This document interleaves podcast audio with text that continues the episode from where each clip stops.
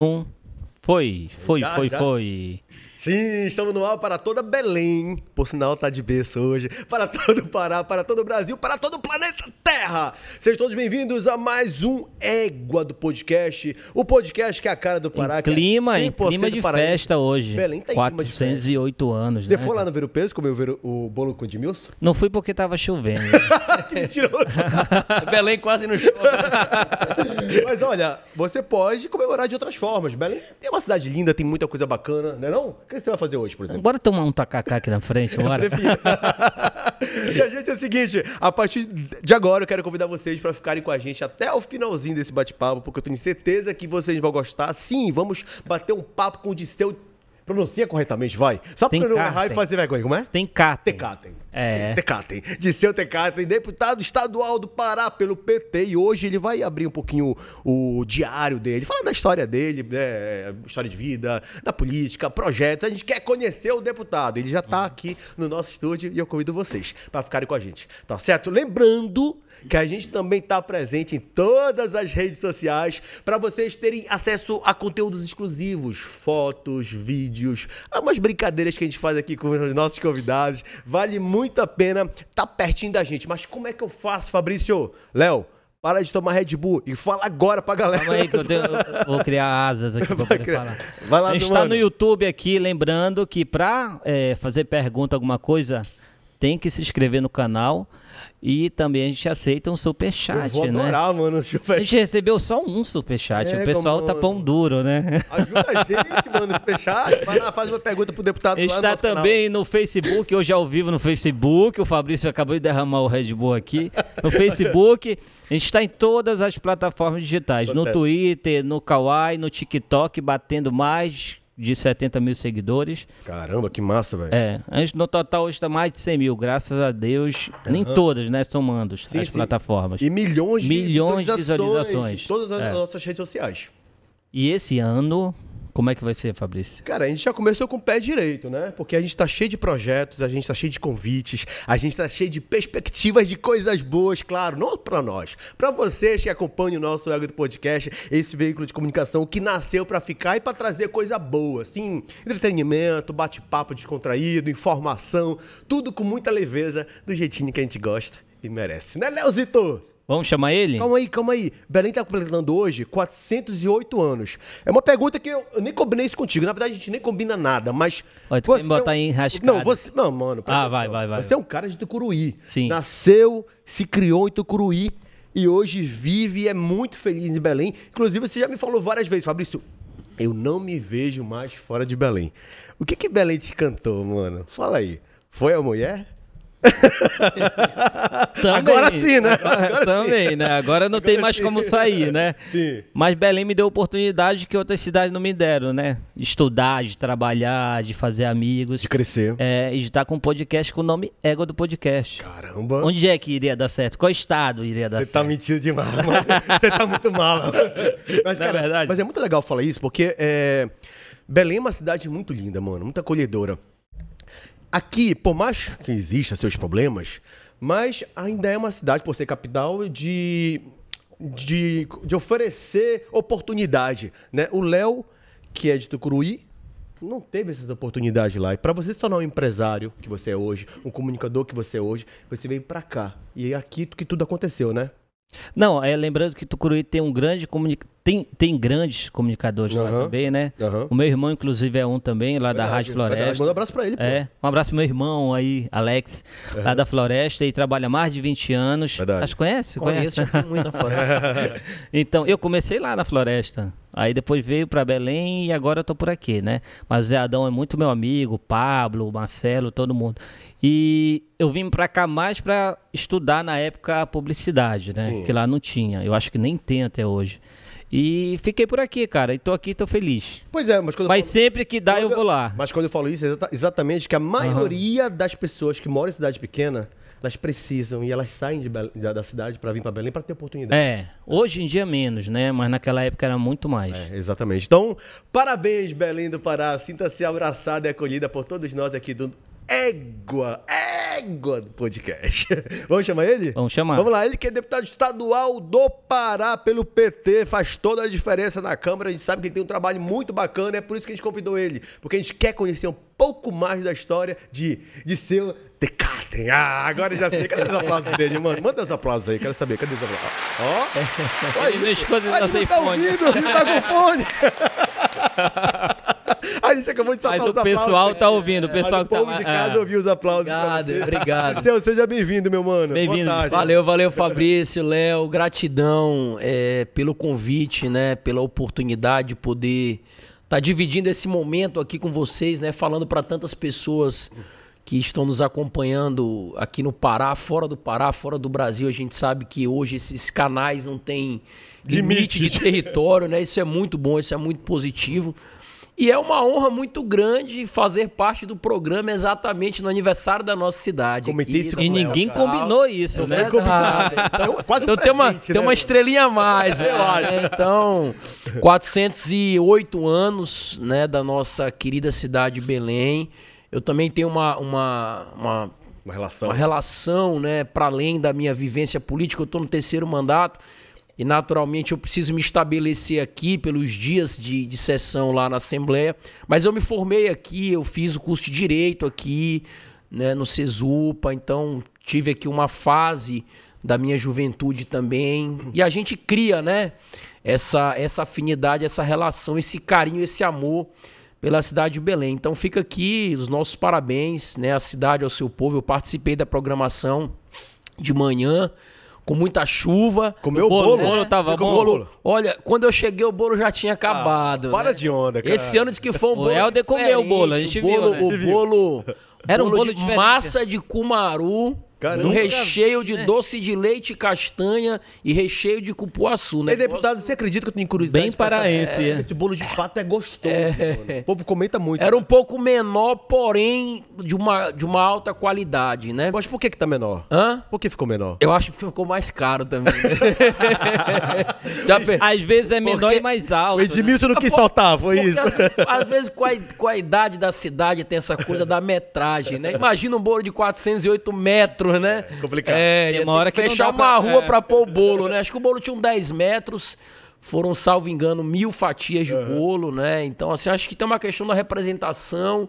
Mas eu- o que marcou o evento hoje foram as entregas, né? O, o palanque ali no Ver o Peso, né? Tava recheado ali de, de lideranças é, políticas de várias agremiações partidárias, né? Entendendo que é o momento da gente pensar a cidade, não as nossas diferenças. Então, é, governador e prefeito fazendo várias entregas, né? Então, entregas ali para feirantes, várias entregas do programa Sua Casa, várias entregas do programa Crédito Cidadão, entrega de coletes balísticos para a Guarda Municipal de Belém.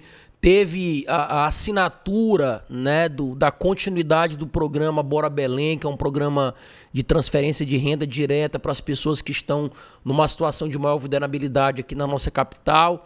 Então foi, foi bacana a Foram muitos poder- presentes, né? é, muito bom a gente poder ver o governador com todo o seu staff, o irmão, o ministro, né? Jade Filho também estava lá presente, vários secretários de Estado, vários eh, secretários do município, deputados federais, deputados estaduais. Então, acho que é isso. Você- É bacana a gente ver a classe política unida, né? Em prol de algo melhor. bom, claro, né? Exatamente. E você cumprimentou o prefeito de Belém? Com certeza. Eu queria saber da tua relação com ele, porque ele era do PT, Sim. você é do PT. Eu queria saber o- como é que é, o contato de vocês. Inclusive o Edmilson, ele foi Ele deputado... continua de esquerda. É, lógico, né? o Então, Edmilson foi deputado estadual com a minha mãe, né? Bernadette Tenkaten. Depois ele, ele se elegeu deputado federal, né? Mas o Edmilson, ele tem é, uma história dentro do Partido dos Trabalhadores, né? Da, da formação, da construção é, do Partido dos Trabalhadores aqui no estado do Pará, como os meus pais também têm. Né? O Edmilson foi prefeito os dois primeiros mandatos aqui pelo PT PT. né? Mas num determinado momento, a corrente política que o Edmilson fazia parte à época, né? As, as pessoas às vezes têm um pouco de dificuldade de entender esse, esse, essa complexidade do PT, porque o PT ele, ele se estabelece respeitando as suas diferenças de pensamento e nós nos organizamos no que a gente chama de tendências, né? Então, dentro do partido tem correntes que Tem se vários PTs dentro é, exatamente, PT. que se organizam, mas de uma forma de uma forma bastante organizada. A gente tem votação, a gente tem eleição direta. E à época, a, a corrente do Edmilson resolveu então né, sair do PT e eles passaram então né, a compor um partido que surgiu à época, que foi o PSOL. Né? A Ana Júlia também fazia parte da corrente dele? Não, a Ana Júlia permaneceu no PT, né? Na época saiu ele. Mas ela saiu a- depois, a, né? A, Mari- a Marinô, é. aí a Ana Júlia permaneceu, né? num- Numa corrente chamada Democracia Socialista. Né? Ela foi eleita senadora pelo PT, estando nessa corrente. Sim. Depois governadora. Aí veio candidata a deputada federal, né? Pelo, pelo PT novamente. E a Ana Júlia saiu, salvo engano, em 2018, isso mesmo, em 2018, foi candidata a deputada federal pelo PCdoB, que é um partido histórico aliado do Partido dos Trabalhadores, inclusive agora na federação conosco, e nas últimas eleições de 2022 ela retornou ao PT, agora não mais na corrente Democracia Socialista, ela ela está fazendo parte de uma corrente chamada MPT, Movimento PT, e foi candidata a deputada federal e está novamente no nosso partido, está novamente no PT. Né? Ainda, ainda não. Mas quando sai e volta, fica um pouco na geladeira, tem isso? Porque parece que ficou, né? Não, eu acho, eu acho que pelo formato né, da, da saída da, da Ana Júlia, que foi uma saída é, bem dialogada, para um partido muito próximo, né? Todas as eleições nacionais e estaduais, PT e PCdoB caminharam juntos, né? Inclusive nas eleições é, de 2018, né? Nós tivemos ali uma chapa praticamente pura PT, PCdoB, né? O Foi. Pau- Paulo Rocha veio candidato ao governo e a Sandra Batista, pelo PCdoB, foi a candidata a vice, exatamente no ano que a Ana Júlia concorreu a deputada federal pelo PCdoB. Então, a gente, a gente se trata como partidos irmãos, né? Então, acho que devido a esse, né, esse histórico aí, foi bem tranquila a situação da Ana, tanto na saída dela quanto no retorno, porque do ponto de vista ah, do programa político, né, da, da- da- do pensamento ideológico, não, não teve distinção, né? Uma companheira que está de volta aí a Ela as trincheiras de luta do PT. E tô, tô vendo ela bem animada, né? Hoje ela tava lá no evento também. Ela quer é, vir pra. eu vereadora, acredito, eu vereadora? acredito que se ela vier candidata a vereadora, ela tem grandes chances, né? É uma Ela tem um excelente grupo, parlamentar. né? Ela tá querendo entrar de qualquer jeito, né? É, Eu acho que ela, ela ainda tem aí um gás, né? Tem muito que contribuir ainda com, com a sociedade paraense. né? Deputado, ainda é, nesse entrando ainda nesse gancho aqui de aniversário de Belém, né? Como é que você vê a nossa cidade hoje? Pô, eu vejo Belém como é, uma cidade que tem muitos problemas, né? E politicamente ela é uma cidade de uma grande complexidade.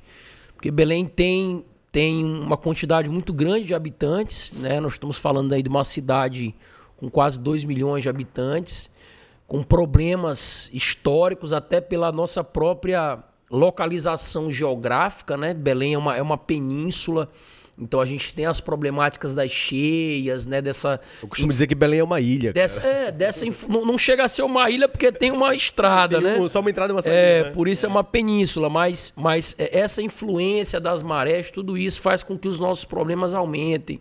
O volume de chuva, né, a, a umidade que a gente tem aqui faz com que as obras se deteriorem mais rápido.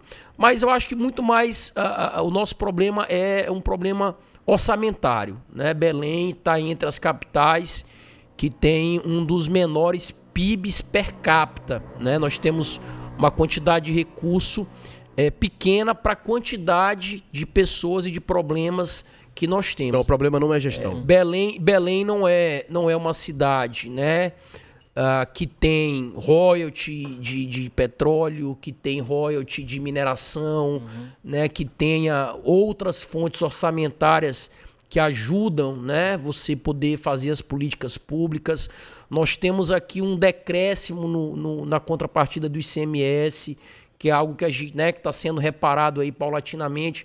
Mas, uh, enfim, é uma cidade que tem, tem, tem muitos problemas é, tem um endividamento muito grande, que, que isso vem de governos anteriores, e aí não é aqui apontar culpados, né? mas quando você vem endividando uh, o município, quem assume, assume esse endividamento e, consequentemente, tem que pagar né? Mas eu vejo. Mas você não acha que já passou tempo demais, que já dava para ter pago, sei lá, alguma coisa desse tipo? Tipo, o problema não é gestão, então, os problemas de Belém, não, não é gestão. Não, é eu, acho que, eu, eu, acho que a gestão, ela, ela, sempre precisa. Ela sempre precisa ser melhorada, né? Ela sempre precisa ser, é, enfim, aperfeiçoada, né? Acho que uma coisa não não exclui a outra. Eu acho que nós estamos vivendo assim um momento, né, de muita uh, expectativa uh, positiva. Acho que a, a vinda da COP para cá, né? E aí eu, eu reconheço aqui um esforço feito tanto pelo prefeito Edmilson quanto pelo governador Helder. O Helder tem virado uma liderança né, nacional e internacional por ele ter realmente é, se colocado à disposição uh, de temas estratégicos. Ele é hoje o presidente do consórcio de governadores da Amazônia, então é o cara que faz a interlocução com o governo federal nesse sentido. Ter o irmão ministro numa pasta importante, né, também dá. O Pará está muito em alta por é, conta de tudo isso, né? E aí você né, consegue trazer para cá o, o maior evento global que trata de mudanças climáticas, que é algo que está na ordem do dia, né, do ponto de vista mundial e na mídia. Então, isso vai não só dar um, um holofote à nossa capital, como estar dando como vai trazer para a gente investimentos, recursos, né? Então, tá, tem, deputado, mas presta atenção, é, a gente está falando de 2025. Não, não, mas já começa agora. Sim. Os investimentos já começaram, okay. já tem dinheiro chegando. O deputado acha que consegue, consegue resolver mobilidade urbana até lá? Muita coisa. A questão já, também do muita, lixo muita, até lá. É, muita coisa já está sendo feita. O lixo, o grande problema do lixo foi o problema da licitação que demorou muito tempo por conta das judicializações, né? Você faz a licitação, uma empresa entra, questiona, uh, suspende na justiça. Mas enquanto isso aí fica parado, e, e, não, aí fica ficou, trabalhando com ficou um contrato precário, né, funcionando, hum. mas isso foi resolvido e já tem um novo consórcio que está conduzindo isso. Então, a, a, a perspectiva é que esse problema seja um problema do passado. Né? Daqui para frente a gente espera que a cidade de fato seja uma cidade né, mais limpa, é o mínimo que a gente que a gente precisa. Muitas das obras que estão sendo uh, traçadas nessa perspectiva de COP30 são grandes obras de macro-drenagem. Né? Então, nós temos alguns recursos que, que são oriundos aí do Ministério das Cidades, outros do BNDES, tem recurso da, da Binacional. E deputado, é que eu, eu acho muita coisa para pouco tempo. É. Nós temos aí dois anos. A COP vai ser. A COP vai ser realizada no final do ano que vem, né? Final de 2025. Então nós temos aí dois anos para muita coisa acontecer. Muita coisa já está acontecendo, né? Então, se você passar ali na, no mercado de São Brás, você vê que a obra já começou, a coisa está andando. Se você passar ali na Júlio César, você vê que o Parque das Cidades,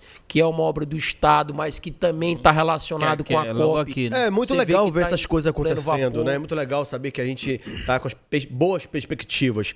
Mas é, eu acho que o basicão é o que o povo não está vendo e está reclamando. Uhum. A limpeza da cidade. Sim. Choveu recentemente, a Belém afundou.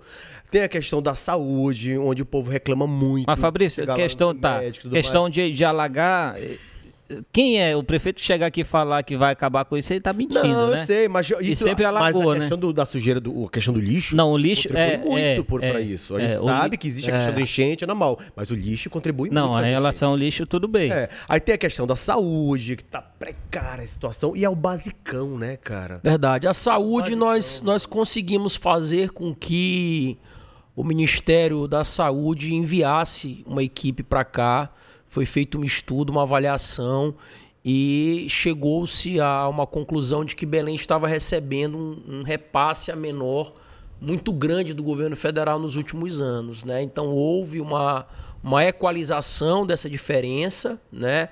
Houve um, um, um pagamento retroativo. No caso do governo Bolsonaro. Exatamente. Mas foi enviado um. um era feito esse repasse. É, mas a, a menor do que a cidade de fato teria direito. Né? Mesmo né? na pandemia? Então agora, agora o valor ele, hum. ele vai ser repassado uh, numa quantidade maior. Então a perspectiva é que isso faça com que hajam também mais médicos trabalhando, que a gente tenha um serviço de saúde. Os seus salários em dia. Os salários em dias, principalmente a atenção básica, né? Eu acho que é isso. É, é, eu, eu, eu particularmente sou base né, do, do governo Edmilson, o PT compõe, mas a gente entende as dificuldades, a gente não. A gente vive aqui, tá, A gente cara? não deixa de fazer as críticas também, de se colocar à disposição para ajudar, porque eu acho que isso que é importante. Né? Eu fui oposição ao governo já tem durante quatro anos e quem acompanhou meu trabalho sabe o quanto que eu fui responsável ao fazer oposição. Eu não fazia uma oposição né, de querer atacar ou agredir a imagem Sim. do governador, a pessoa do governador. Eu fazia de tudo, né, para questionar aquilo que eu não concordava do ponto de vista do programa de governo, de forma muito respeitosa, mas me colocava à disposição para ajudar e tentava ajudar, inclusive com bons projetos. Uhum. Porque mesmo eu sendo de oposição, se o governo acerta e melhora a vida do povo, é bom para todo mundo. Então eu acho que a política tem que ser pensada dessa forma. Quando desmancham-se os palanques, quem foi eleito, né, vereador, deputado, governador, senador, todo mundo tem que trabalhar pela população. Tem o mesmo propósito, da... claro. Exatamente. É. Então eu fiz oposição nessa linha. Se eu tivesse que elogiar, mesmo sendo de oposição, não tinha problema em reconhecer e em elogiar. Né? Eu não sou de uma linha política que acha que tudo tem que ir pelo, pelo radicalismo ou pelos extremos. Né? Então eu também me sinto na liberdade de fazer parte né, de um, hoje de um bloco político que governa né, a capital, junto com o PDT, junto com o PSB. Acho que o Cássio Andrade teve aqui com você foi, foi, também, que faz parte do, do, do PSB, é. né, PC do B, enfim, é, o, o Rede sustentabilidade, PV. Enfim, é um, é um, bloco que discute, que tem liberdade de criticar, de apontar erros, né, de ajudar a construir caminhos, que eu acho que é esse. Porque tem gente que prefere o caos, prefere bater, falar mal, mas às vezes tem a oportunidade de ajudar e não ajuda, né? Não faz aquilo que, que poderia fazer também. Então, acho que essa atitude proativa ela é muito importante, né? Afinal, a cidade é nossa. Né? Tá. E, deputado, saindo daqui da capital, indo lá para o nosso sul do Pará, lá para o Marabá, como é que está aquela região? Como é que tá? Como é que está Marabá? Bom, aquela é uma região que, que cresce acima da média, né? Porque a gente estava falando de arrecadação, é, né? Até do ponto de vista, até do ponto de vista nacional, nós temos um crescimento econômico e demográfico muito grande por conta da vocação mineral daquela região. Né? Se nós formos olhar hoje é, nacionalmente, Canaã dos Carajás e Parauapebas estão entre as cidades do Brasil com maior PIB per capita. Né? Canaã dos Carajás, que tem hoje aproximadamente 90 mil habitantes, tem uma arrecadação acima de 2 bilhões. Olha então, isso, cara Todas as vezes que eu chego em Canaã, que eu acho que é uma cidade super bem governada, acho que a prefeita Josemira faz um grande trabalho. Uma cidade que tem toda a zona rural pavimentada, com calçada, com meio-fio, com sarjeta, escolas climatizadas. Já, já vão para quase 6 mil casas populares entregues. Tem programa de transferência de renda direta. Tem eventos culturais grandiosos. Uma cidade se transforma, né? muito rápido. Então é, é uma região de, de muitas oportunidades, né? Eu acho que nós da classe política em geral temos que pensar que minério é um, um recurso natural finito.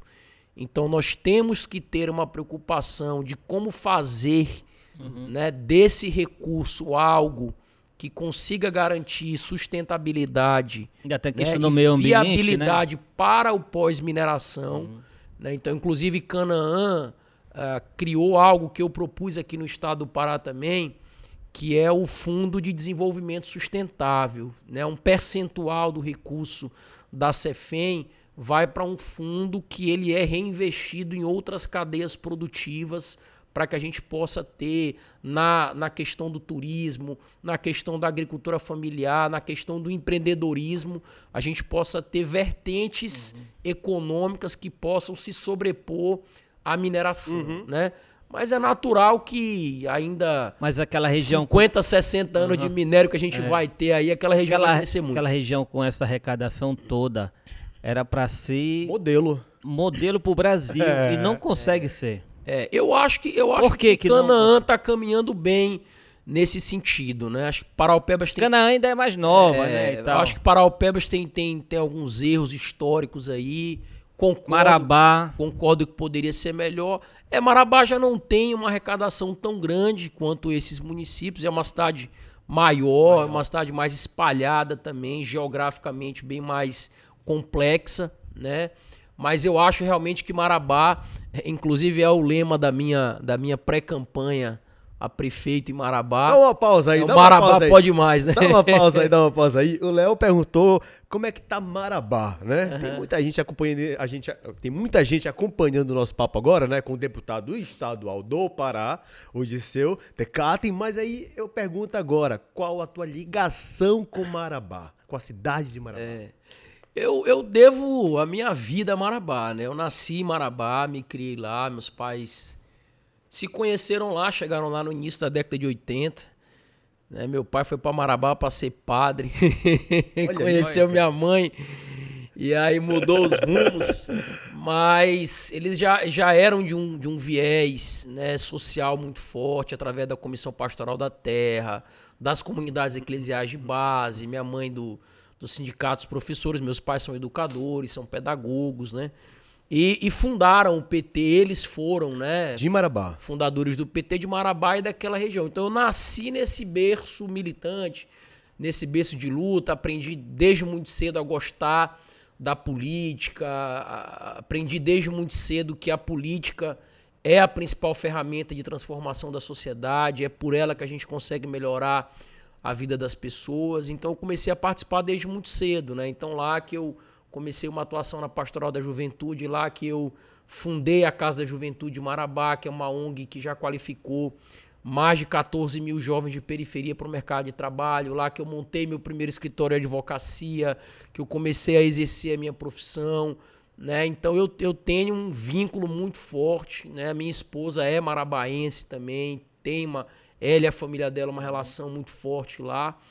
E resolvi aceitar o desafio pela primeira vez. Né? Eu, quando eleito a primeira vez deputado, em 2016 me provocaram a ser candidato a, a, prefeito. Eu achei que ainda não era o momento.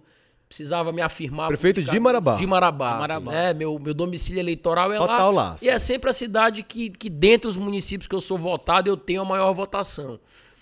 Mas eu foquei no mandato, me reelegi com praticamente o dobro de votos da primeira eleição, né? Fui então de, foi, foi, foi é, bom, né? Foi ótimo. Fui de 33 mil para 59.600 votos. Uau. Já fui o mais votado da história do PT do Pará naquela altura. Em 2020 também eu, eu tive a, a, a, leitura de que ainda não era o momento certo. E consegui isso com o PT, que estava num, é, numa, num momento é, difícil, num momento complexo de exposição. É. E agora eu tinha o desafio de aumentar ainda mais e ainda a mais a tua região. É, né? é, uma região que uma região que, que nós vencemos em poucos municípios. E agora te desafiaram de novo? É, aí, aí 2020 teve o partido, né? Uma, uma, boa parcela do partido que achava que era o momento da gente apresentar um projeto local, mas eu, eu entendia que ainda não era né, o momento correto. A gente tem que ler a conjuntura política. Não dá para fazer política só por empolgação, só por impulso. Eu foquei no mandato, a gente conseguiu agora em 2022 a segunda reeleição, chegando próximo aí dos 67 mil votos. Então, novamente, a maior votação da história do nosso partido aqui no Pará. E dessa vez eu entendi uhum. né, que já era o momento da gente não só uh, colocar o nome à disposição da sociedade marabaense, mas de apresentar um projeto para o município. Momento é agora, né? então? Marabá pode mais, é esse projeto que a gente está conduzindo. Marabá pode mais. Por entender que a nossa cidade é uma cidade, né, que, que, que é o, digamos assim, é o grande centro daquela região, que a gente chama região Carajás, né, a cidade polo, É. não é a mais rica, porém, acho que o Léo sabe disso. É um- a cidade é um trevo, tem cinco entradas, cinco saídas, tem voos Folha, diários. folha para um lado, É. folha para o outro. É, tem, tem voos diários ali pra Aham. pra Brasília, tem aqui pra capital, tem voo. Cara, eu não conheço Marabá, mas tenho vontade. Eu ouço tanto uma falar nessa cidade que, cara. que já tem mais de 300 mil habitantes. Tem a, Mara- a nova Marabá, a velha Marabá. Marabá pioneira. É, tem. Se- a, a- a região ali, que a gente chama região pra lá da ponte, né? Que é a É. região ali de São Félix Pioneiro, São Félix 1, 2, Marabá tem Nova. praia, pô. É. Vai lá na praia. Só essa região, Léo, que tá pra lá, né, do, do Rio Tocantins, já tem mais de 70 mil habitantes. Bacana. né? E eu particularmente tenho procurado analisar os principais problemas do nosso município e tenho chamado a sociedade para dialogar sobre eles. Por exemplo, a questão da mobilidade urbana, né? Marabá em 2008 tinha 49 ônibus para atender a população. De lá para cá, nós estamos falando aí de 15 anos, a população cresceu e hoje nós só temos 17 ônibus Como assim, em cara? operação. Então, assim, é, é, é algo inadmissível, né? Marabá tem o mesmo hospital há 40 anos, é a mesma estrutura. E tu sabe, Léo, que Marabá atende não só a população da cidade de Marabá. E quem governa hoje a Da cidade de. Marabá? É o prefeito Tião Miranda, que Ah, tá... o Tião Miranda. Que já foi prefeito. Já que foi é, prefeito é, voltou, não foi isso? É, o Tião Miranda, ele, ele tá encerrando o quarto mandato, na verdade... Caramba! Na verdade, ele foi vice do, do Veloso, que foi um prefeito reeleito no ano 2000. O prefeito faleceu, ele, como vice, assumiu, se reelegeu. Depois, ele ficou oito anos fora e voltou. Né? Eu acho que o Tião Miranda tem muitos pontos positivos na sua gestão, coisas que eu, inclusive, quero dar continuidade. Né? Eu acho que ele tem, tem um zelo pelo município, do ponto de vista da limpeza urbana. É uma cidade que tem muita, tem muita obra, que tem muita pavimentação asfáltica. Então, eu acho que tudo isso que ele faz de bom, né, dá para continuar. Mas nós podemos E o que ele faz de muito ruim? para além disso. E o que Por ele isso- faz de ruim? Por isso que eu digo que que pode mais. O que faz de ruim? Nós não temos, por exemplo, investimento em turismo. A cidade tem praia. É, falou em praia. Não Nem tem eu sabia que festival tinha praia. Não, Não, tinha não praia. tem festival turístico em Marabá. Praia Tucunaré. Não tem veraneio em Marabá. As pessoas saem de Marabá para Conceição do Araguaia, para São João do Araguaia, para Palestina. E o dinheiro não fica em Marabá. Entendi. Então você não tem uma proatividade do município em buscar investimentos para que a gente possa usar a nossa vocação e as nossas belezas naturais para fazer a cidade crescer. Porque você sabe que o turismo estimula o setor hoteleiro, estimula Tudo. né, a- venda, tal. restaurante, tudo isso. Não temos. Não temos investimentos no esporte, né? A gente não tem investimentos na área social, né? Então, assim, é um- é uma prefeitura muito fechada para as questões sociais, para as parcerias com o terceiro setor, que muitas vezes faz um trabalho lá na ponta que a gestão não consegue fazer. Então, assim, a- as pessoas até dizem, né? O, o governo tinha um governo muito feijão com arroz, né? É o basicão. O basicão é importante, né? Mas em se tratando de uma cidade ah, como Marabá, né? Que tem todo um potencial. Pode eu melhorar, acho né? que pode muito mais. Então a gente está discutindo alternativas para a mobilidade, a gente está discutindo alternativas para a saúde. Aí eu vou te dar um exemplo de algo que eu acho que a atual gestão errou em Marabá. Quando o Tião voltou a ser prefeito, tinha um prédio pronto para se inaugurar uma UPA, né? Uma unidade de pronto atendimento. Para quem conhece um pouco de funcionamento de saúde, a UPA ela tem um formato de funcionamento que tem um custeio tripartite. 50% do custeio é federal, 25% é estado, 25% é município. Ou seja, nós íamos ter uma urgência ali e emergência aberta 24 horas com 25% da despesa para o município. Entendi. Né? O prefeito ele achou que aquilo era um custo. Eu, eu naquele momento, primeiro, eu iria ah, entendendo que eu tenho as minhas limitações também, apesar de ser especialista em gestão pública, em ter pós-graduação em administração pública, eu acho que a gente precisa sempre ouvir, né? construir coletivamente. Eu, eu chamaria várias pessoas que são da área de saúde para definir a melhor estratégia. Ele tomou um, um direcionamento da cabeça dele, pagou 2 milhões pela devolução do recurso do prédio e não abriu a UPA. Tá? Com o estrangulamento da saúde no município, ele não teve outra alternativa senão construir um, um pronto-socorro municipal que está em licitação, acho que vai custar algo em torno de 18 milhões, Caramba. que vai ser feito na própria área do hospital municipal, que vai cumprir o papel que seria da UPA, porém, como não é um 100%. programa, como não é um programa credenciado como a UPA, né? O custeio vai ser muito maior, 100% do claro. município. Então, aquilo que nós poderíamos ter por 25%, nós vamos ter por 100%. Né?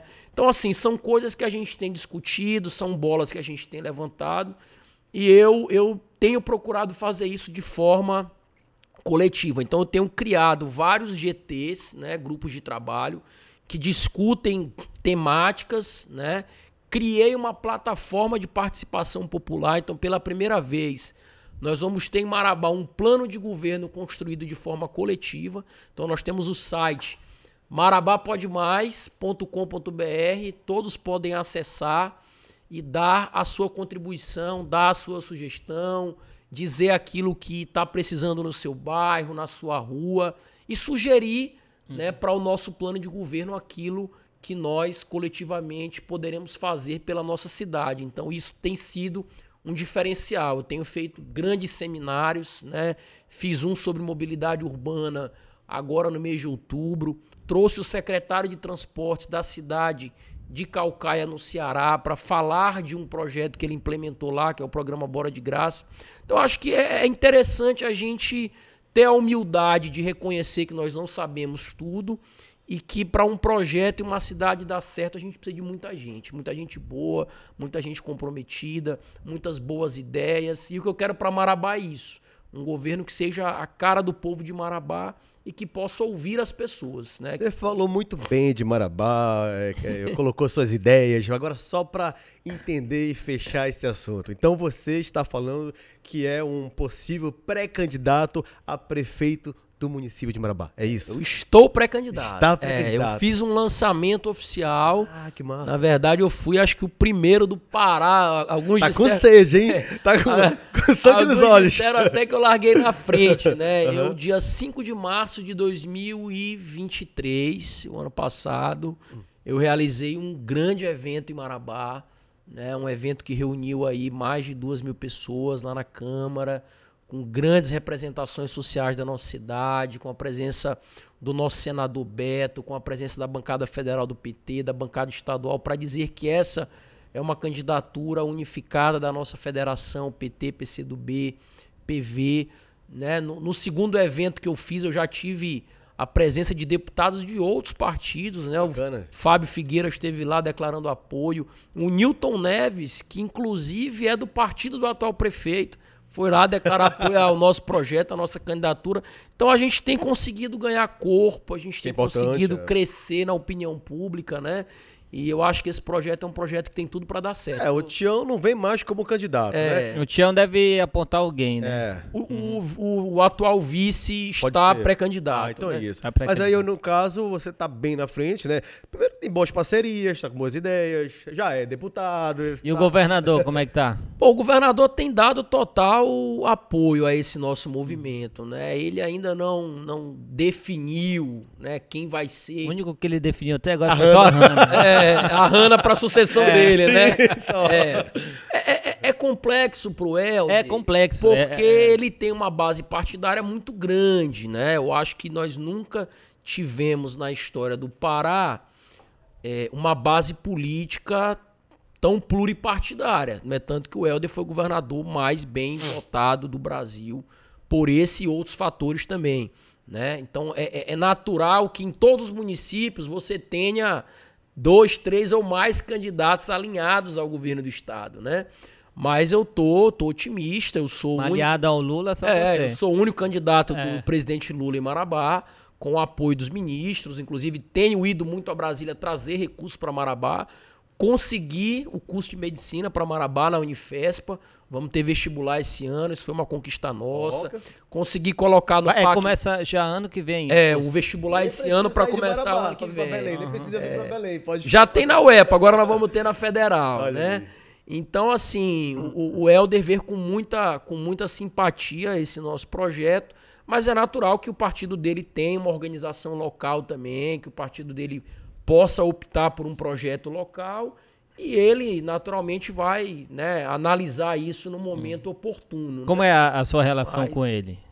Muito boa. Boa. Inclusive, na, na última agenda que ele, que ele fez em Marabá, na entrega de vários benefícios, eu fui o único deputado de mandato presente ao lado dele, o único que teve oportunidade de fazer uso da palavra e de publicamente agradecer tudo aquilo que ele tem feito por Marabá. O Helder tem sido um governador muito presente na nossa cidade. A gente está com uma obra a pleno vapor ah, da Policlínica, né? Vai ser construído muito em breve um hospital materno infantil regional que vai ajudar muito a desafogar a demanda do Hospital Materno Infantil Municipal. Ah, o Helder inaugurou a hemodiálise em Marabá, inaugurou a hemodinâmica e vai inaugurar também o tratamento oncológico, que hoje as pessoas vão para Tucuruí, né, para poder fazer o tratamento oncológico. E nós vamos ter isso também ali na cidade de Marabá.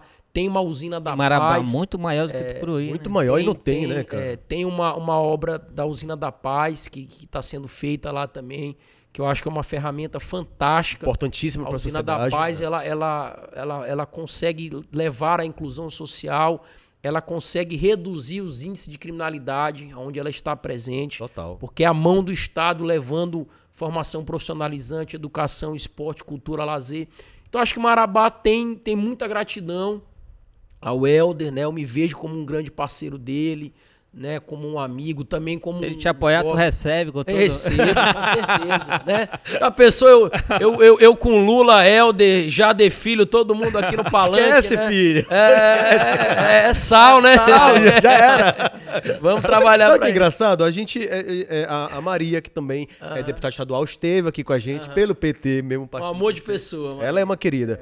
E ela também tá numa situação meio que parecida que a sua também, né, cara? Ela, ela, ela disse pra nós que ela, ela quer muito ser candidata. É, Mas a Maria, ela. de, ela de Santarém, né? A Maria tem um legado, né? A Tem Maria uma história, né, cara? ela foi prefeita por dois mandatos em Santarém, né? Tá E querendo fez- voltar agora. E fez muito, né? Então é, é natural que, que ela tenha uma vantagem na corrida eleitoral, não à toa. Todas as pesquisas a colocam em Apontam primeiro ela, né? lugar, né? Então, E a ela gente- tem a gente- essa Maria, ela tem essa, essa capacidade de gestão comprovada, né? Tá fazendo um belíssimo mandato como deputada estadual. A gente tem tem feito grandes parcerias, né? Uhum. E para o nosso partido vai ser muito bom, governador em cidades importantes, em dois Com pontos certeza. estratégicos, É né? estratégico. Santarém, é uma cidade tão rica, né, cara? Lindíssima, falada, né? Linda, É, exatamente isso. cidade E a maravilhosa. gente até brincou aqui com ela, né? Poxa, Se fosse dividir o estado, era um em cada capital, é né? exatamente isso, é. Né? E a gente até brincou com a Maria aqui. Maria, você não precisa do Helder, você tem o Lula. você tem você. Não, mas ela, Mas- não, mas quero- ela- mas ela falou, ela- eu quero o Helder também. Ela quer é. o Helder, pode ser os dois. Mas para quem não sabe, a Maria é a vice-líder do governo na Lepa. Né? É, o líder de governo é o deputado Irã Lima e a vice-líder de governo é a Maria do Aí, Carmo. olha Então ela cara. também não pode se posicionar Não, sem levar em consideração que aonde ela fala, ela fala como deputada do PT, mas como vice-líder do governo também, né? Eu acho que lá caminha também para uma coalizão. Santarém tem um fator peculiar, que lá já tem segundo turno. É, né? já, já há duas Santarém eleições. já tem segundo Já, turno? Já há duas eleições tem segundo turno. Inclusive a Maria perdeu a eleição passada lá no segundo turno, né? Então o tabuleiro político é diferente onde tem segundo turno. Você permite ter duas candidaturas do mesmo eixo que podem se juntar no segundo turno. Tudo pode acontecer, né? Né? Quando só tem primeiro turno, resolve ali mesmo, né? Não tem segunda chance, né? Então lá tem essa, tem essa peculiaridade aí. E como é que você vê hoje, assim, o movimento da política do Pará? A gente fala muito em questão de sucessão do governador, né? A Hanna já levantou o braço dela, "Ah, vai ser minha governadora do estado. E o povo fala muito do Daniel também. Não tem como falar disso aqui, porque a gente tá resenhando, batendo papo. É, não, sim. E eu queria ter opinião em relação a isso, cara. Como é que você vê isso? Bom, eu, eu acho que o momento político do Pará é um momento positivo, né? Eu acho Barata que- em alta, né? eu acho que a gente está tendo um alinhamento né, da- das gestões municipais com a gestão estadual, com a gestão federal. Então, acho que esse nível de diálogo ele é importante, ele faz bem para a sociedade. Eu fiz uma pesquisa eh, qualitativa lá em Marabá e 80% da população quer um gestor, uma gestora, independentemente de questões partidárias, que seja alinhado com o governador e com o presidente. Porque sabe que isso reflete né, em resultados concretos Total, sim. né? Então, acho que o Helder tem sido muito habilidoso politicamente, né, em, em tentar unir ao máximo a classe política em torno dos interesses do Estado. E aí isso deu a ele né, a condição dessa reeleição. Ele continua muito bem avaliado e está fazendo uma opção política por alguém que ele confia. Né? A Hanna, para quem não sabe, a Hanna é uma servidora de carreira da Cefa, uma técnica, né? que foi muito leal ao Helder, muito parceira quando ele foi prefeito em Ananindeua.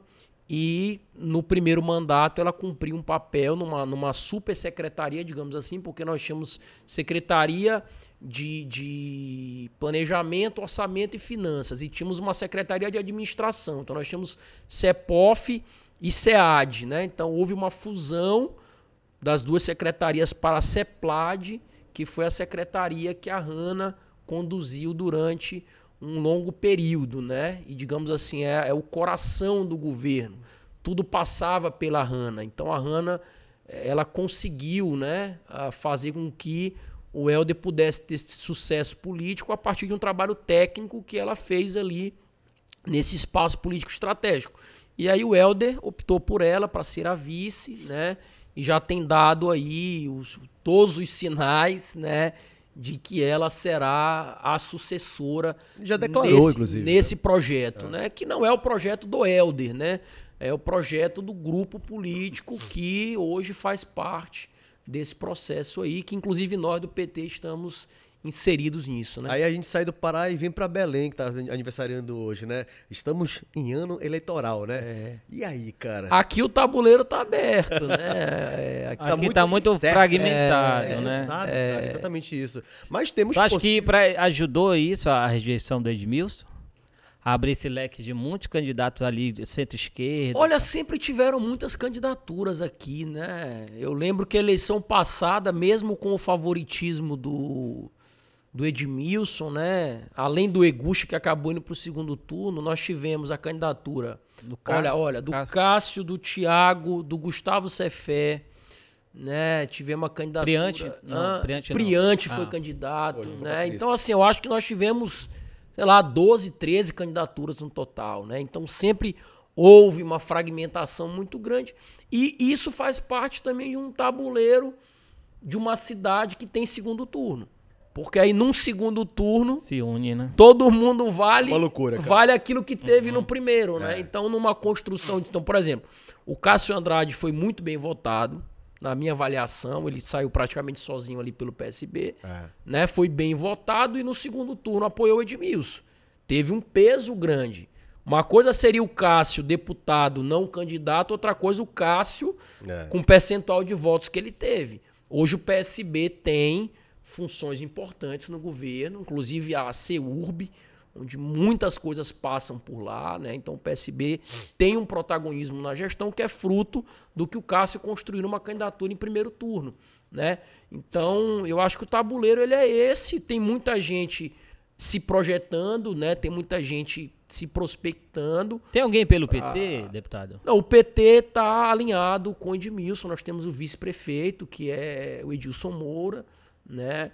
Então, é natural que o, que, o, que o Edmilson não seja um consenso dentro do PT, mas eu não, eu não vejo hoje o PT em condições, né? E nem com um nome para apresentar. Eu acho que o PT vai focar muito, é, do ponto de vista da sua organização partidária, em aumentar a sua representatividade na Câmara Eu ouvi Municipal. falar que o Edmilson ia vol- voltar pro PT, não sei Não, se... Não, isso não tem sido cogitado. Eu acho que ele segue no PSOL, né? E o PT muito provavelmente Vai apoiar. vai apoiar e vai permanecer com a vice. Cara, a gente conversa aqui, eu, Léo, às vezes é, o o convidado em off e tal, e já teve con- é, é, vários, é, inclusive deputados, que já chegou aqui e disse, olha, não duvide muito se Edmilson ganhar essa eleição, cara. E aí montam uma estratégia que eu falo, caramba, não é que é verdade, cara? Então, assim, a gente sabe que política tudo pode acontecer, né? Mas hum, hum, não descarto também essa possibilidade, não, cara. Verdade. Da- do Edmilson dar Eu, a volta por cima. eu sabe? lembro bem que o Zenaldo estava muito mal avaliado Exatamente. né, nas eleições. E o Zenaldo não tinha uma cópia pra ser. É, eu acho que assim, existe um planejamento, né? Recentemente o, o Edmilson fez uma reunião com os partidos da base aliada. Eu estava presente, o Cássio, o Cássio Andrade estava presente, a representação do O PDT. que, que rolou nessa né, reunião? e não foi apresentado um conjunto de ações, né, que vão ser feitas aí durante esse ano. São mais de 2 bilhões em investimentos. Uau. A grande maioria desses investimentos são investimentos federais, são investimentos ligados à questão eh, da COP. Né? Então, eu acho que isso acontecendo, realmente nós vamos ter aí um gás. O Edmilson ganha uma sobrevida, cresce. tudo Todo mundo sabe acontecer, que ele é um político habilidoso, inteligente, experiente. Não à toa foi prefeito por dois mandatos. Acho que o único da história a ter três mandatos como prefeito. Né? Quando, quando o deputado federal foi o mais votado do estado do Pará também. né? Então acho que a gente precisa ter esperança, né? Fazer a nossa parte. Não, eu não quero, eu não quero a opinião do deputado estadual, mas eu quero a opinião do Disseu, sabe? Aquele Disseu que tá resenhando com a gente aqui. É. Todas as câmeras estão desligadas? Todas as- Desligou? Pode ligar, desligou? Diga o celular também, meu irmão. Tá, tudo ok. Então é, resenha. Então, só, só nós três aqui, tá? É. Por que Só você nós acha? três ao vivo, né? Por que você acha que o, o Edmilson hoje ganhou essa rejeição, cara?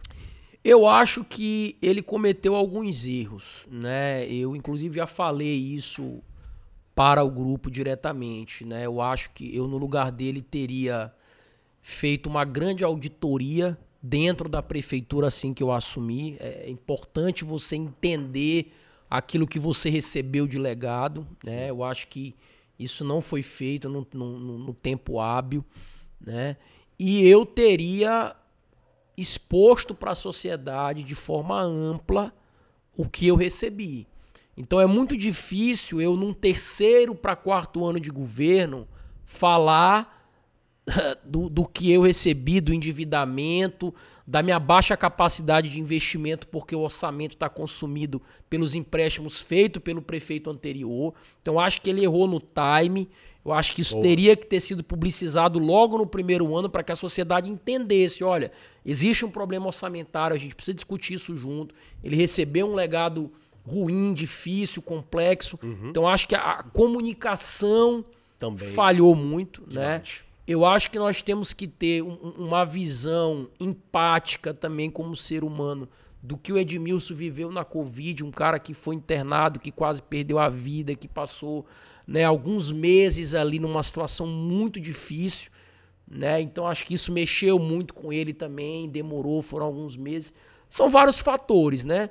Mas eu acho que ele tá assim no momento bom, ele tá, tá animado, ele tá otimista, ele tá dialogando mais, ele tá, enfim, mais aberto Ele veio aqui com a tá gente. se comunicando melhor. É. Eu acompanhei a participação dele aqui, acho que foi uma participação Importante. muito esclarecedora, É. um bate-papo top, assim, No geral, foi muito boa. repercutiu muito bem, né? Então, E ele tá animado mesmo, o Edmilson tá anima- animado. Mas é isso que você falou mesmo. Ele teve alguns erros, que talvez ele perdeu esse time, né? A comunicação dele também, mas eu acho que no geral, não sou eu que tô falando, são as, as pessoas que eu ouço Sim, muito. sim. Questão de gestão mesmo, Sim. assim, sabe? Eu acho que ele freou e parece que disse, olha, não quero mais trabalhar, trabalhe aí, sabe? E a cidade não pode parar, né, mano? A cidade é uma cidade grande, é produtiva, enfim, que tem muita gente. Mas é isso, tomara que realmente é, a gente possa ver aí uma, um, um novo Edmilson, Sim. a cidade dê a volta por cima, trabalho dele também, e a gente consiga sair dessa loucura que a gente tá vivendo, cara. Verdade. Né? Vamos trabalhar nesse sentido aí. Agora voltando de novo lá pra Marabá, que eu tô doido pra conhecer essa cidade, mano. Juro. Tem que ir, olha. Lá. Será que, Temos será que eu praias vou, Será que eu vou, belíssimas. quando, quando tiver aniversário de Marabá, com o prefeito de seu aqui, É, é, cobertura ao vivo? Vai lá? ter, vai ter um prefeito pra chamar de seu, tá? Que Mas chato, olha, é.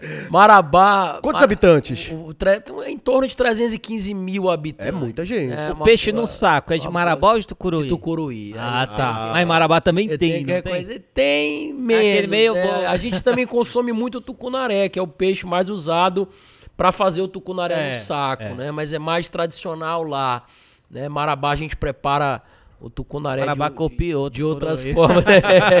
né? Cidades próximas ali, É. né? E prefeito. Mas o nosso veraneio é muito bacana, viu, Fabrício? Vai lá no mês de julho, é um mês que, que a cidade tá em alta lá, que, que a Eu turma- ia exatamente perguntar isso, que eu cheguei prefeito, já chamei prefeito. Aham. já. Olha aí, já. Recebo, já né? Recebo, né? E, e, deputado, mas exatamente isso. Se eu falar, pô, deputado, eu tô afim de ir a Marabá, você me apresenta a cidade? Com o que, que você, de fato, o que, que você me apresenta assim logo de cara? Não, com certeza. Acho que a nossa orla, né, o encontro dos rios, Marabá nasce ali num, num cenário muito bonito do encontro de dois rios, Uhum. que é o rio Itacaiunas com o rio Tocantins.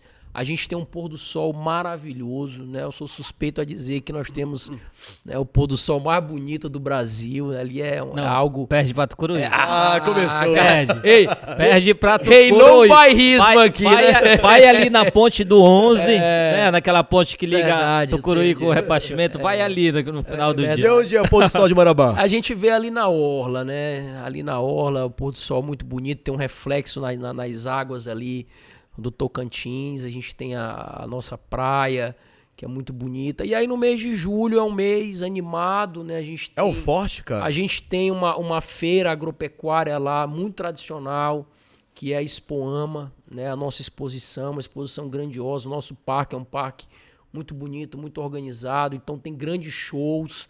E é aquele período, né? Férias de verão, quem mora fora volta para o município, a cidade tá cheia, muito evento, muita festa, né? É um período bem, bem legal, assim. Tem aquele carnaval na orla ali. Bloco ainda? Olha, isso é uma das coisas que, que, eu, que eu tô Eu já colocando fui para lá uma vez, retomar, né? O. Orla Folia, Aham. né? Marabá, acabou, acabou? olha, Marabá, Marabá perdeu ao longo do tempo grandes eventos turísticos que eu acho que nós temos que caminhar para reconstruir. Marabá tinha um festival da canção chamado FECAM, que era maravilhoso. Tinha um festival da, da, da indústria, o FICAM, que também traziam grandes atrações. Tinha um Maraluá. Maraluá era super tradicional, apesar Tinha. de ser um evento feito pela iniciativa privada, sempre dependeu muito de um estímulo do poder público. O Maraluá era um cartão postal de Marabá. Era um grande evento Era. né, feito na praia, à noite, né, com grandes atrações. Pior que acabou frutas. mesmo, eu lembro. Aí quem não entrava no evento acampava no É. entorno. Já tem muito tempo que a gente não tem o. Maraluá, né? Então eu acho que o poder público, ele não só pode ser o, o- o- assim, o promotor de grandes eventos, como ele pode ser parceiro né, da iniciativa privada para estimular a iniciativa privada, criar as condições e os ambientes para que a iniciativa privada possa fazer esse tipo de evento. Né? Por exemplo, o Orla Folia tem os blocos, lógico, né? Ah, tem, tem bloco que vende seu abadá, mas você pode ter ali a turma da pipoca, que vai curtir a atração Bloquinho também. de rua também. Tucuruí tem o minhocão, que é... Que é que é Começa, tra- começa, o- começa agora. O minhocão domingo. é tradicional e é, e é falar. pra geral, né? É, já ouvi eu já fui muito no minhocão. É. Então, acho que isso é legal, porque movimenta, né? Estimula, as pessoas esperam isso. Então, acho que Marabá tem perdido por não explorar esse potencial. E olha que o momento é bom. Nós temos um ministro do turismo que é paraense, é que pode receber bons projetos. Marabá tem grandes empresas que podem ser parceiras desses grandes eventos, como a Sinobras, que é uma empresa que gera hoje mais de 2 mil empregos diretos. Temos lá o Líder, temos lá o Grupo Mateus, temos lá o Atacadão, né? temos o Bampará, que hoje é é um banco né? que, que fomenta a cultura, fomenta o esporte, né? É- É o principal patrocinador aí do Campeonato Paraense, que tem o Águia como atual campeão, o Águia de Marabá, Marabá. que vai defender o título agora, né? Então eu acho que é isso, eu acho que existem oportunidades, eu acho que falta muito da gestão de Marabá uma proatividade, de buscar em Brasília as parcerias, de buscar da iniciativa privada as parcerias. Buscar né? até fora do país, né? Exatamente. Tem uma época que você foi num evento na China. Aham. É, tá- no evento do BRICS. E do BRICS. Thiago Araújo estava comigo também. Nós fomos O buscar. que, que era esse evento? A gente foi, o BRICS apre- é. é, a gente foi apresentar ah, um projeto para os países do BRICS para conseguir, à época, um empréstimo para a construção da ferrovia paraense, que é algo importante que o Helder, inclusive, tem lutado para isso, né? um modal de transporte bem mais barato, que tira muitas carretas aí das, das rodovias, né? Então, à época a gente foi, eu tive a oportunidade de ser o, o- o único deputado paraense que já discursou no Parlamento Europeu em Bruxelas, tive a oportunidade de ir lá também. Tem muitos projetos internacionais disponíveis, mas você precisa buscar, você precisa E atrás, cara. Eu tô querer. falando isso porque tem cidade no Brasil que tá com parceria com a China, né, para Sim, ser O construída. próprio Fundo Amazônia, Léo, ele, ele pela primeira vez, ele está aberto para as prefeituras, principalmente para projetos voltados para saneamento, que é algo E o que a gente projeto tem que ir atrás, ele não vem, toma Então aqui. já né? tem já É. tem 3 bi disponível para as prefeituras via Fundo Amazônia.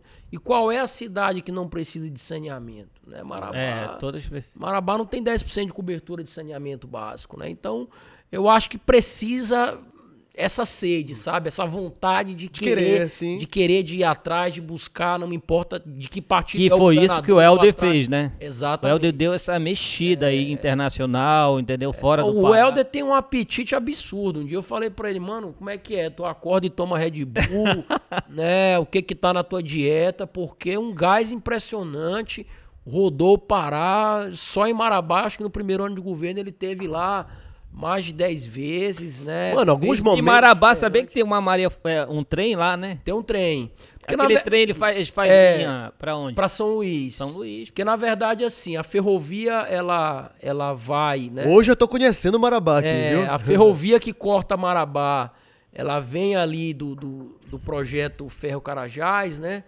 E de Canaã, e vai ali para o porto de Itaqui, que é no Maranhão, que é em São Luís. E aí, duas vezes por semana, você tem o trem de passageiro. É uma viagem muito gostosa. É. Né? Você Eu tenho leva- vontade de ir, eu você nunca leva, fui. Eu já Pô, fui. Você leva em média disso. 12 horas, você vai pra ferroviária, né? Embarca num trem e em 12 horas você chega na E capital. ninguém São conhece quase, sabia? Pouca gente explora essa Pouca viagem. gente. Até o pessoal do sul do Pará quase não conhece. Os caras vão pra Europa pra andar de trem, É, fazer viagem, podendo fazer eu lá em Marabá. que existia isso, cara. Assim como eu, muita tem, gente não tem, sabe. Que aí é um trabalho também do, do, do, do- do- prefeito também, né? De, de querer explorar essa área de. É, a, a Globo tá, tá Aí pro- uma- vai produzir um é. filme lá, um pouco sobre a história da ferrovia. Não, mas eu acho que divulgar isso mesmo, pro Pará, Pois pro é. Brasil. Aí, aí o cara pega e vai entrar num trem desse. Tem que ter atração turística. Exato, pra chamar atenção, né? É. Pra pessoa. é igual no sul do Pará, no sul do Brasil. A gente Uhum. pega o trem lá em. lá perto de Gramado. Mas tem uma atração turística, tem, tem degustação, tem dança, não sei o quê. Esse daí não, já é um. Falta esse incentivo. Falta É, isso esse daí. up, né? Eu E lembro o pessoal de fora tem essa visão. Sabe o que eu lembrei, Léo? Uma vez eu tava com o Léo lá em Tucuruí, a gente foi fazer um trabalho lá. E aí ele falou assim, Fabrício, tá vendo isso aqui? Que é a... a, a A hidrelétrica. de lá, né? Aí a ideia dele, mano, que eu achei fantástica. Sim, tô vendo. Aí ele olhou, pois é, cara. Se eu fosse prefeito daqui, eu ia fazer tipo um bondinho, saindo dali, que vai até ali, papapá. E é, mano. É muito bonito ali. A pessoa, um bondinho ali da, da, da, da vila da entrada, Aham. é passando ali por cima da, da, Igual da, como existe Pão de Açúcar, né? da comporta, né? Passando ali e vindo aquela brisa mesmo, né? Aí tu para, pega um barco e vai explorar as ilhas. É. A própria Eletronorte pode ser parceira, um É, grande claro, projeto mano, claro. viável, né? Eu acho que não, não, não custa a gente. Às vezes a gente acha que é, que é viagem, né? Ah, tá viajando na maionese. Cara, Mas, é, são boas essas Mas viagens. Essas são viagens boas, que né? funcionam, mano. se- Ousadia, sabe? É, se, o- se o Juscelino Kubitschek não metesse a cara, não ia É, ter Brasília. que, ter Brasília. que muita gente achava que Não era acreditava, loucura. é, né? exatamente Então, isso. é, eu É, acho que é- essa parada do trem, por exemplo. Tem muita gente que Do bonde, sonha é. bondinho, sonha em andar de trem, sabe? Então, de repente, fazendo um, uma- um trabalho de divulgação e de valorização daquilo, algo que possa chamar atenção ali dentro, né? Aí naquela região, o que que é? serviço. Teria o bondinho de Tucuruí, teria o trem de Marabá, teria praia, teria lago, teria... É, é, é. isso que o pessoal do sul do Brasil pensa. Pensa na região, não pensa só na cidade. Aham. Aí quando tu vai numa cidade, já tem outra que já tem algo diferente e tal. Então aquela região toda ali de Gramado, É uma Bento região, Gonçalves... Sul e tem- Sudeste é uma região que tem uma vocação turística pouco explorada. Eu acho que o, o oeste do Pará tem, tem se destacado mais nesse último É. período, né? Muito por conta, é claro, de Alter do Chão, ali Mas das sabe- praias de Santarém. é. Mas nós temos muitas belezas Mas, até, naturais. mas até Santarém... o a gente- Curuí tem uma praia também. Tem, tem, tem. Qual é a praia? Porque fica lá, no, fica lá no Breu, né, já. É do outro Não, mas lado. tem a, tem, a, tem a prainha. Ah, da Matinha É, agora, Tem é. a prainha de Tucuruí. É. Eles fazem uns eventos lá também, uns showzinhos. Tem, tem a praia ali também. Só que em, em Santarém, eu acho que fica também muito limitado só em Alter do Chão.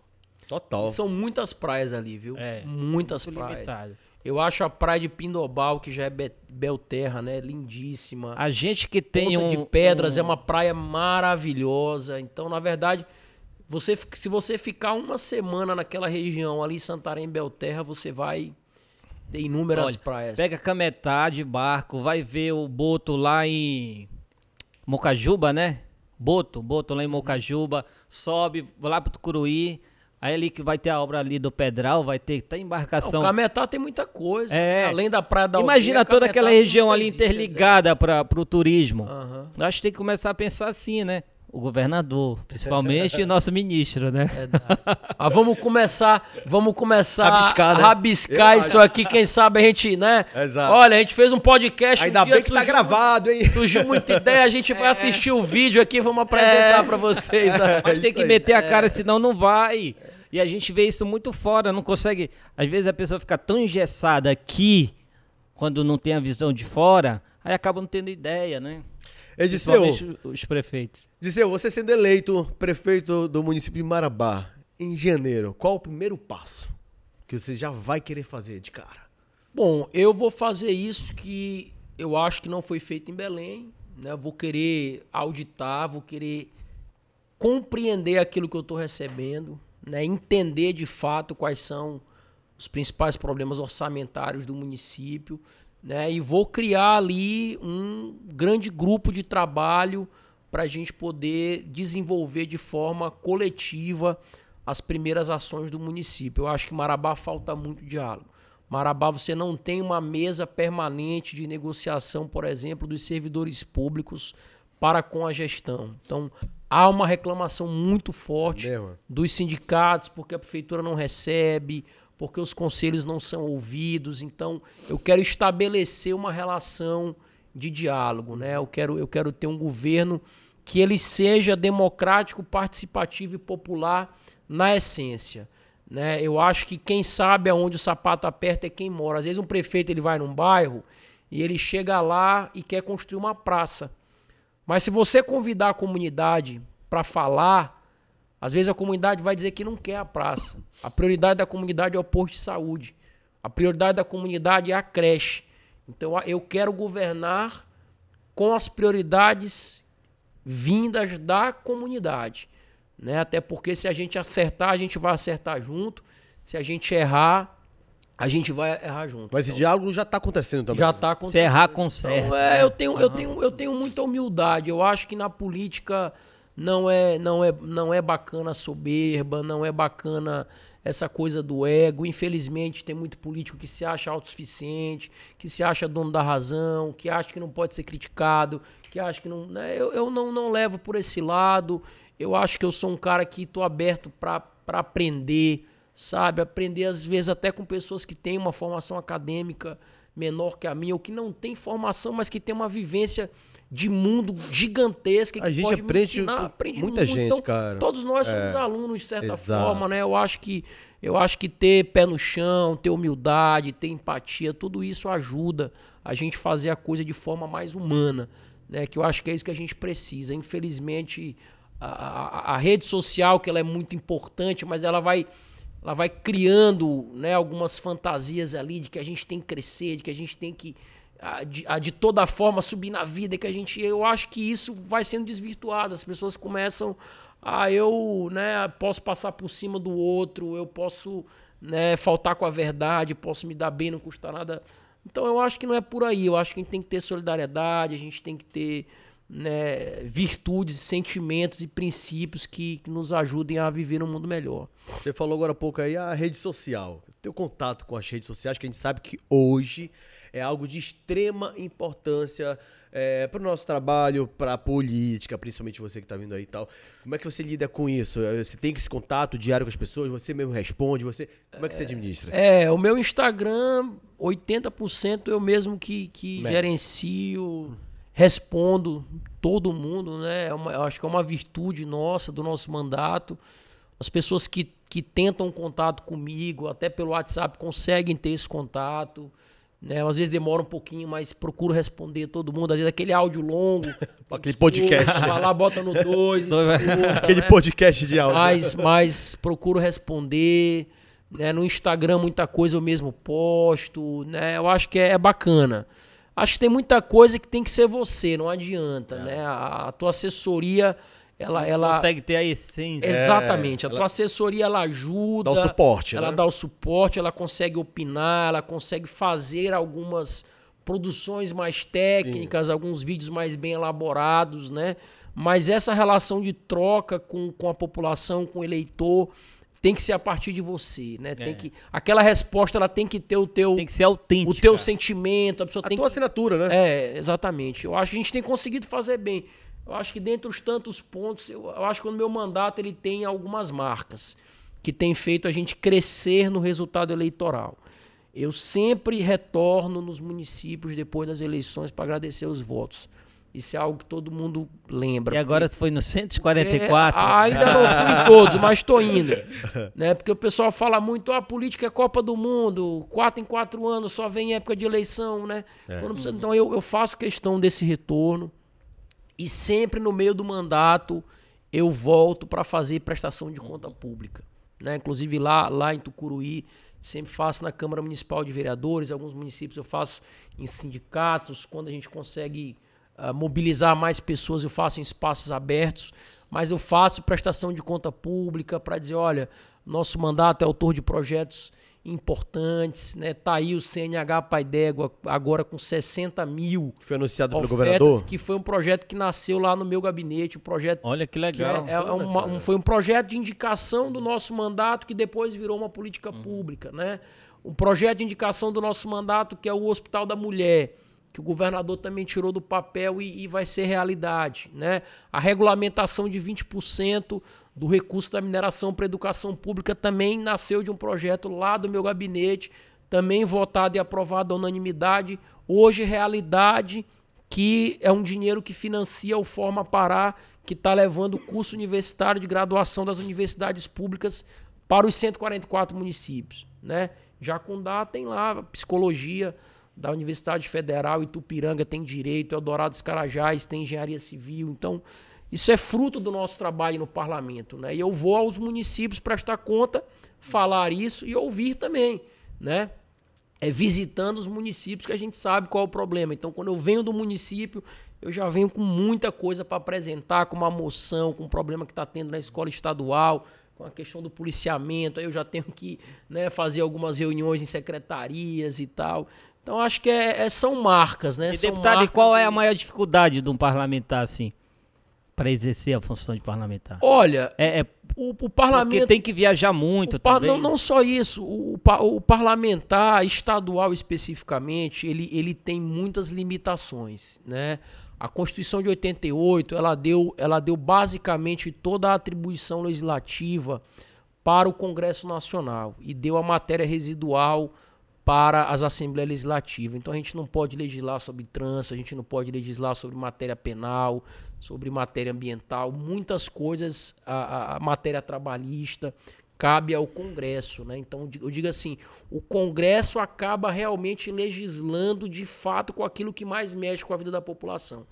E tudo aquilo que, que ordena despesa, a gente também tem um problema de vício de iniciativa, né? Então aí a gente acaba tendo que recorrer é, para um projeto de indicação, alguma coisa dessa natureza. Então a gente tem que ter muita habilidade, né, para poder fazer bem esse trabalho parlamentar e ter articulação com o Congresso Nacional, que aí muita coisa que a gente consegue é via também nossos deputados federais e senadores, né?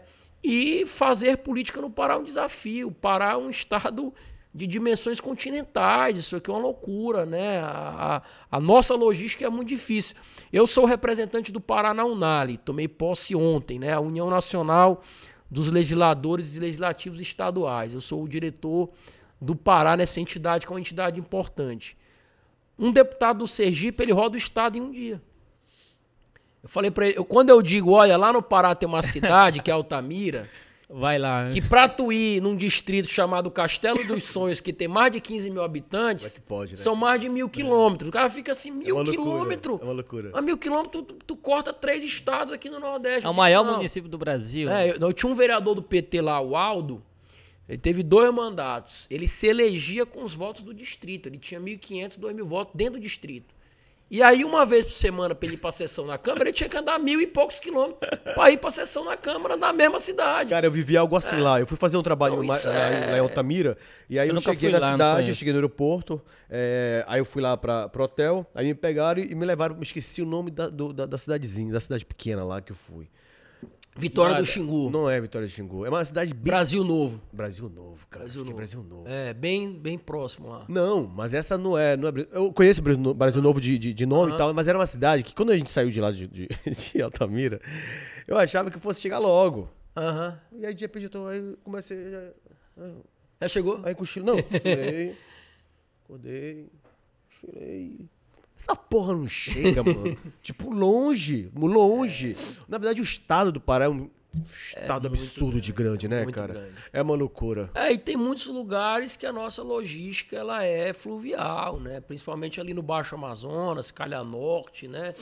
Eu, quando eu vou para aquela região, eu, eu, já levo a minha rede ali para armar no barco e ficar. Eu geralmente quando eu vou de Santarém para Juruti, eu, é, são 12 horas de barco, né?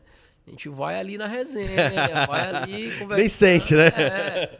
Então. Óbidos ali. É, Óbidos, é Alenquer, é Oriximiná, né? Então, são realidades, né, diferentes. São realidades. O próprio paraense. A cultura olha, deles lá é mais para Manaus, né? O próprio paraense, eu vou te dizer, conhece pouco a nossa realidade conhece. geral. Eu, eu, tenho uma base forte ali na cidade de Afuá. Para vocês terem uma referência de capital de Afuá é Amapá, é Macapá. Pertinho. Então, para eu ir para Fuá, eu, eu pego um avião Vai para Macapá. Para Macapá, é. para de lá eu ir de lancha para para Fuá. Então, imagina a realidade. Aí você falar isso lá para um deputado de Sergipe que pega um carro uhum. e um dia ele roda o estado, né? É. A diferença é muito grande. Sai lá de né? Marabá para Fuá, então, é, é, é, desafiador fazer política no Pará, realmente, para quem quer fazer a boa política aqui, para quem quer ser presente, para quem quer ter o um mandato atuante, realmente é bastante desafiador. Agora, o, o nome Disseu, ele não é tenente não, né? O Disseu não é tenente não, não, né? não. Eu achava que fosse Disseu Tenente Catem, mas não, é Disseu Tecatem. Tencatem, é. De onde vem esse nome, cara? Não é um nome comum. O sobrenome. É, sobrenome. é, meu, é comum. O meu nome é Disseu Tencatem Pies. Pode dificultar isso? ainda Uma mais. loucura, quase um, faz um é, pix no final. Quando eu, quando eu coloco em algum lugar que traduz automático lá pro inglês, o PIAS já fica tortas, né? Que é, que é o, o, o, o paz, né? De, Mas você passou a sua vida inteira ouvindo é, coisas... E aí, né? assim, o Tenkaten é, é da minha mãe, né? Minha mãe Bernadette Tenkaten. Meu pai, Luiz Carlos Pias, né? O sobrenome do meu pai é... Meus pais são são gaúchos, né? Vêm de regiões que foram colonizadas na ah, época tá por alemães e tudo. Tá né? explicado. Uhum. Eu já nasci aqui, já nasci em Marabá, né? Sou, sou, sou paraense. E aí o pessoal erra bastante, né? O Pias geralmente fala Pires, bota o R. E o tem cá, tem aí, é. Tem Catem, é tem Can, é tenente. Tincatem, é Tenente Catem, né? Até por isso a gente vem abreviando, né? Aham. Então já é deputado de seu, do, 2018 foi deputado de seu. Agora na. na É mais fácil, né? Agora na reeleição foi o deputado para chamar de seu. E agora em E agora é o Marabá? prefeito para chamar de seu. Marabá Legal. pode mais, não Pode, pode? demais, pode demais. Agora você é o único filho?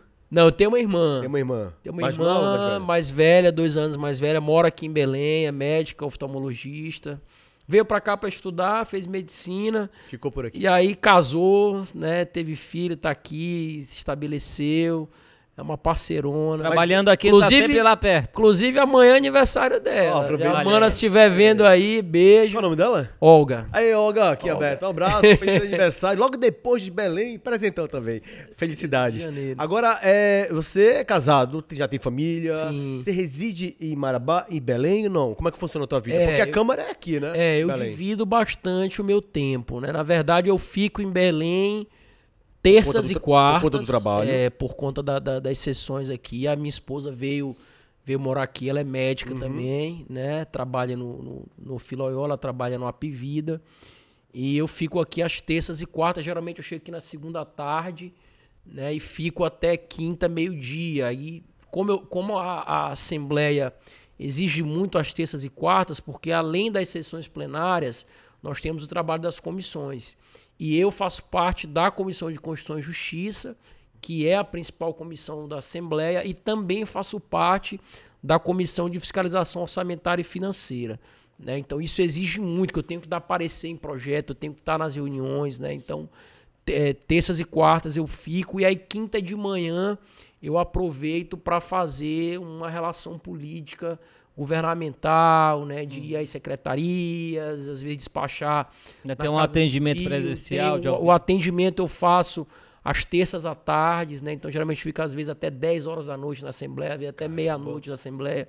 Né? E aí de quinta em diante, né? Eu naturalmente agora com esse projeto em Marabá, eu tenho ido mais a Marabá, então tenho dividido bastante meu tempo lá, que eu tenho residência em Marabá também, meu domicílio eleitoral é A lá. raiz tá lá, né? É, mas eu não deixo também de percorrer as outras regiões. Então, às vezes eu pego um avião aqui, vou, vou para Altamira e de lá eu rodo aquela região da Transamazônica.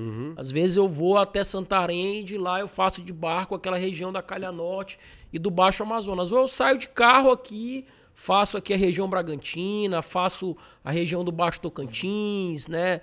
Já cheguei várias vezes a, a- a ir de Belém até Santarém de carro.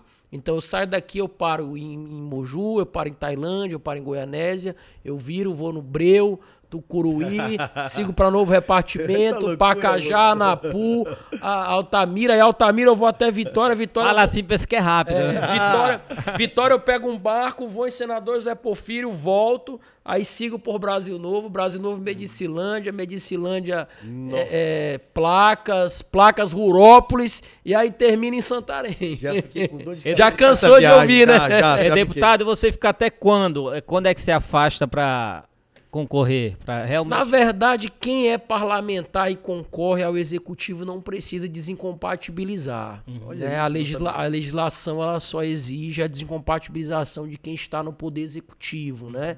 Então, quem é, quem é prefeito e vai concorrer a governador, que foi o caso lá né, do Dória e tal, ou quem é governador e vai vir candidato a presidente, que já foi o caso lá do, do, do, eh, do Alckmin à época, enfim. Ah, Eu, eu digo se afastar dessas missões É, pelo Pará. a- oficial, Aham. é, oficialmente eu, eu, eu não, não, não tenho essa questão da desincompatibilização. Uhum.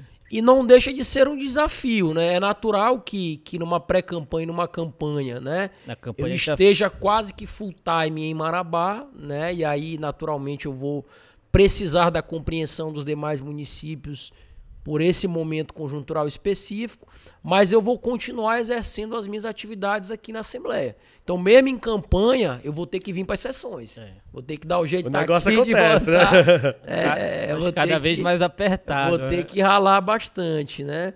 Mas a gente já teve é, vários casos aí, né? Semelhantes. O, o doutor Daniel, quando se elegeu é, prefeito em Prefeito em Ananindeua. ele era deputado estadual, Estadual, era. né? E fez campanha com, com toda essa dinâmica. Ele era presidente da. Era, era, era presidente, que ele foi presidente do primeiro biênio, né? O Renato Ogawa também era nosso colega, deputado, né? E aí ele ah, virou prefeito de Barcarena, né? Aí deixou o cargo. E o próprio Tião Miranda, o Tião Miranda de Marabá foi deputado estadual Deputado. comigo, né? De 2015 até 2016. Aí ele se elegeu é, prefeito em Marabá, tomou posse lá em 2017 e o suplente dele, que era de Paraupebas, o Gesmar, assumiu o segundo biênio, né?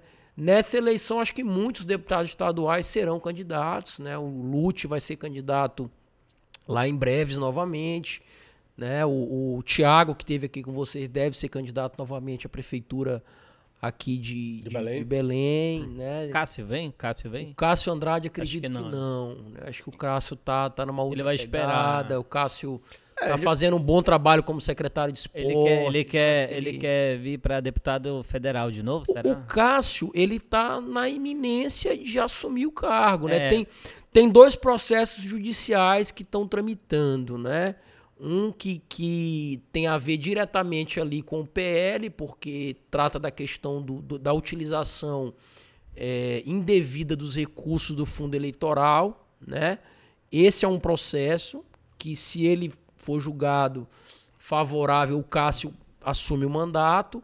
E tem um outro processo também que está sendo discutido que trata da questão das sobras, né? Do, do, do, do- cálculo das sobras eleitorais, que aí é uma interpretação que o Supremo está tá formando e que se essa interpretação for na lógica que está indo hoje, também assumiria o Cássio, o, o- a Lena Pinto e o ah, Paulo Benson, né? Então o Cássio pode, a bola A pode pingar para ele. É, a qualquer É, momento tudo pode acontecer, né? verdade. Mas o que eu tô mais curtindo de verdade é porque estamos no ano eleitoral. Tá aí um ano que eu gosto, sabe? Eu gosto dessa loucura. Debate aflora, né? Eu gosto dessa briga. O dessa ano pá, o briga. ano pá, o ano pá é de eleição. Exatamente, olha.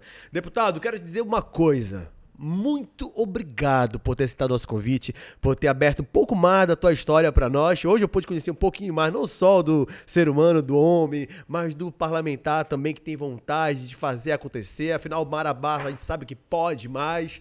Enfim, obrigado, muito sucesso e as portas do nosso égua do podcast estarão sempre abertas. Égua Deputado, do podcast. muita, muita sorte na sua pré-campanha. Valeu, Léo, obrigado. Muito sucesso. Espero que dê tudo certo e continue andando pelo parável. Obrigado. Parabenizar vocês aqui do Ego do Podcast. A gente tem acompanhado o sucesso que é esse programa, né? Eu acho que esse formato imparcial que vocês trabalham, isso é fundamental.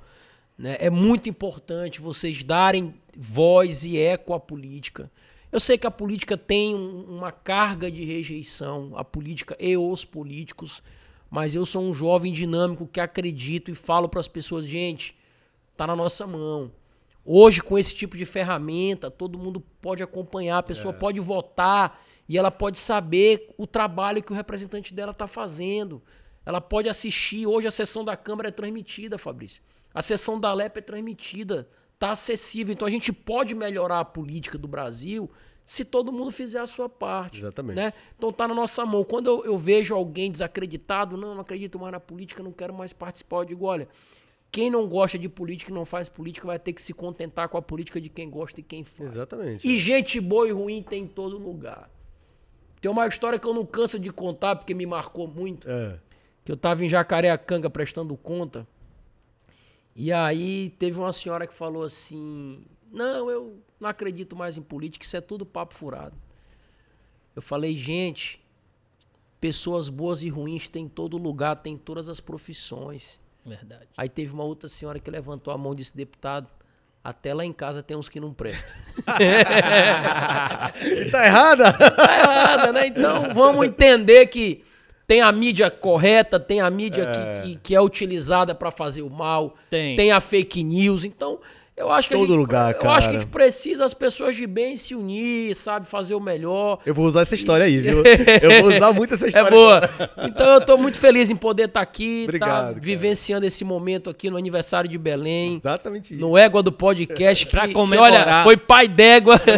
Ah, presta atenção, você não tá aqui à toa e hoje é um dia especial. Pode trazer, Douglas, traz aqui pra Olha nós. aí, Vamos rapaz. comemorar em grande estilo, desejar aí parabéns. Ouro e tudo. Claro, a gente preparou aqui em nome do Ego do Podcast uma homenagem a essa cidade morena, essa cidade das Mangueiras, a cidade do Açaí, a cidade de gente acolhedor que faz e acontece todos os dias para nossa cidade de Belém ficar cada vez mais bonita. Belém, parabéns pelos seus 408 anos. Eu vou, eu vou ouvir as palmas Vai aqui. lá, vai lá, não, vai lá, vai lá. Um, dois, três, parabéns, Belém! E os aplausos aí, ó. Aê! Deputado, Belém, parabéns, obrigado mais uma vez. Aproveita esse espaço. Aqui tá o seu povo, o povo de Belém do Pará e o povo de Marabá. Agora é a sua hora. É, agradecer, dizer que estou muito feliz, né? E aí aproveitar essa, essa última fala aqui para pedir para que as pessoas acompanhem cada vez mais a nossa atuação política, o nosso trabalho lá no parlamento, nossas redes sociais de Seu Tencatem, no Instagram, no Facebook, né? No, em todas as ferramentas de comunicação digital. É uma oportunidade para vocês conhecerem mais o nosso legado, o nosso trabalho, os projetos que nós já aprovamos em favor do povo do estado do Pará. E o Marabá Pode Mais é um movimento que também já tem a sua rede social, que também já está lá no Instagram. Volto a repetir a nossa ferramenta de construção do plano de governo participativo, que é o marabapodemais.com.br. Então é isso. Estou aqui para fazer a minha parte e ajudar com que a gente tenha um Estado com mais justiça social, com mais oportunidades para todas e todos. Muito obrigado. Feliz aniversário, Belém, e um final de semana abençoado para todos nós. E olha, vou- e vamos fazer o seguinte: você volta aqui quando for prefeito Pronto. para falar de todas as Combinado. novidades? Fase 2, fase 2. Fase 2. expectativa. Então pronto, a qualquer momento ano que vem a Valeu. aqui. Um abraço. Parabéns, Belém. Valeu, Tchau. Belém. Parabéns. Aê, Bacana, Caralho.